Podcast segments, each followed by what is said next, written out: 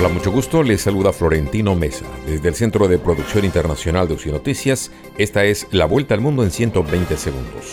Representantes de 50 países se congregarán este viernes en Alemania para discutir el apoyo para la siguiente fase de la guerra ucraniana contra Rusia luego de que Estados Unidos y Europa anunciaron suministros sustanciales de armas.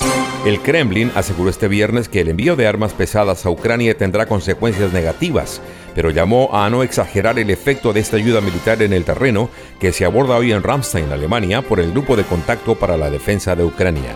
El Tesoro de Estados Unidos comenzó a tomar medidas para evitar el incumplimiento de pago de la deuda del gobierno mientras el Congreso se encamina a un enfrentamiento entre demócratas y republicanos por el aumento del límite de endeudamiento.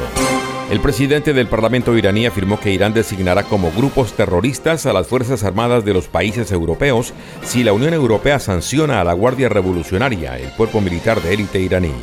Las autoridades estadounidenses entregaron a México a un ex agente de la policía solicitado por la desaparición de 43 estudiantes en 2014 y que es considerado una pieza clave en el caso. Colombia extraditó a Estados Unidos a Álvaro Córdoba, hermano de la poderosa senadora izquierdista Piedad Córdoba, acusado de asociarse con guerrilleros disidentes para contrabandear enormes cantidades de cocaína.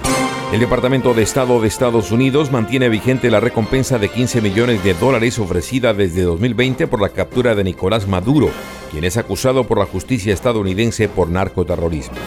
Miles de peruanos provenientes de zonas remotas protestaron en Lima para exigir la renuncia de la presidenta peruana Dina Boluarte y apoyar a su antecesor Pedro Castillo en una jornada violenta que elevó a 59 el número de fallecidos y decenas de heridos desde el inicio de las manifestaciones.